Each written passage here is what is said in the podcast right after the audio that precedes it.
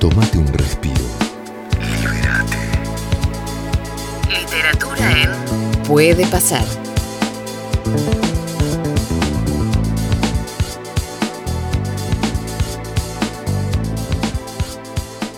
8 de la mañana, 45 minutos, como todos los martes. Sí, nos damos un tiempo, nos tomamos un respiro para unir deporte y literatura. Y en este caso voy a saludar a Carlos Viacaba, que es autor, junto con Gustavo García de Menotti, El último romántico.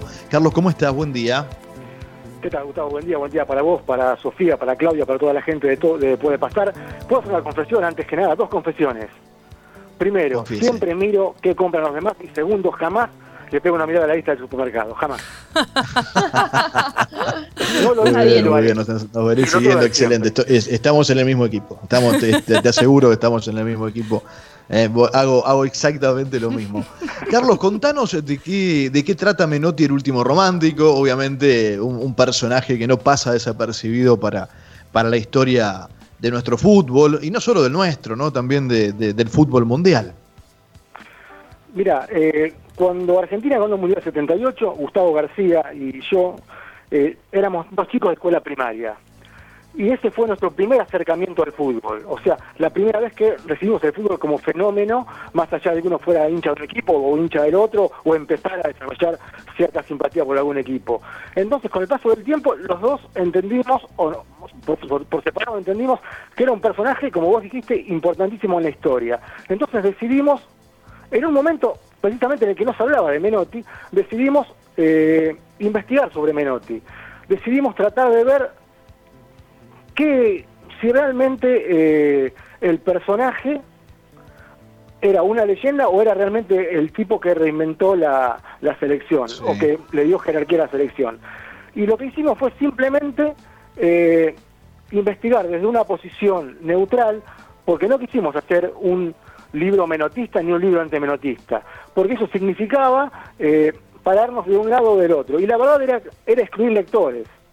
Entonces, decidimos investigar a través de gente que, que, que trabajó con Menotti, que fue dirigida por Menotti, eh, repasar minuciosamente cada etapa de la, de la trayectoria de Menotti, desde sus inicios en Rosario Central hasta sus últimas etapas como manager de Independiente.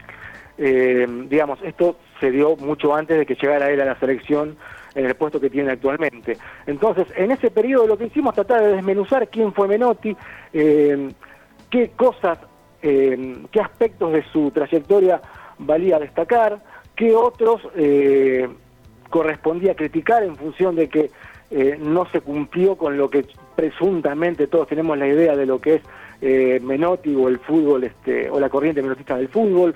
Digamos, básicamente tratamos de, de- de poner a, Me- a Menotti al desnudo. Upa, qué fuerte. Chicos. ¿Y qué encontraste? Sí, suena feo. Para hora de la mañana suena peor, pero pongámoslo en, términos futboleros, por las dudas. Claro, eh, bueno, Menotti al desnudo, vos lo has dicho, y creo que el, el título, vos decías, traté de no ponerme ni, ni de un lado ni del otro, también para no perder lectores, pero se titula el libro Menotti, el último romántico. ¿Sabes ¿Qué características Que- sentís que se extinguieron después de Menotti? Ah, en un, director técnico, claro. Eh, mira, lo que pasa es que eh, lamentablemente tenemos la tendencia de ponernos de un lado a otro siempre, de un lado o del otro de, de casi todas las cosas que pasan en la vida. Y muchos ven eh, el supuesto romanticismo de Menotti como una virtud, otros lo consideran casi una, ingen- una ingenuidad. Entonces, precisamente el término romántico en este en este en este caso se nos ocurrió que por un lado pintaba favorablemente la personalidad o la ideología futbolística de Menotti y por el otro también podía servir para que sus detractores buscaran eh, le buscaran digamos el, el pelo al huevo a ver si realmente eh, el término romántico no termina siendo casi una burla o sea cuando lo pensamos hasta abarcamos esa ese amplio espectro. ¿Clau? Sí, eh, Carlos pensaba recién, no me había quedado también con esto que decía, que decía, preguntaba Sofi de- del romántico. Digo, no hay ninguno, o hay alguno hoy por hoy que vos lo escuches y que pueda tener esta continu- continuidad. Digo, a mí se me ocurren un montón de nombres, sabemos algunos nombres que están identificados con esta ideología, pero al llamarlo el último romántico, eh, ¿queda alguno de estos que puedan continuar esta filosofía de Menotti? Mira, eh, seguramente con matices, yo te diría que la, la concepción futbolística de, de Guardiola es el romanticismo en el fútbol, porque él creó un Barcelona que enamoraba. Si eso no es eh, darle un costado romántico al juego y además obtener buenos resultados, la verdad es que el romanticismo no existe. Tal vez el último sea una, una construcción terminante, pero obviamente todas las escuelas tienen seguidores, todas las escuelas este, van mutando, van desarrollándose de distinta manera, pero siempre conservan un- una estructura central. En el caso de Menotti era el respeto, digamos, por la cuestión estética del fútbol, que es algo que tiene de alguna manera Guardiola, que tiene de alguna manera Bielsa, que tiene de alguna manera Klopp, o sea, eh, es una escuela que permanece eh, inalterable, con matices, este, obviamente por el- los cambios tácticos y estratégicos en el fútbol, pero se mantiene inalterable, como también se mantiene el bilardismo con todos sus, con todos sus cultores. Estamos hablando con Carlos Viacaba, que es autor junto a Gustavo García de Menotti, El último romántico, hoy en nuestra sección, como todos los martes, de literatura y, y deporte. Carlos, obviamente, gracias por el tiempo y por la charla. Eh, si tuviese que explicarle a un pibe de 15, 15, 20 años, 15, poco más de 15 años, quién es Menotti, ¿qué le dirías?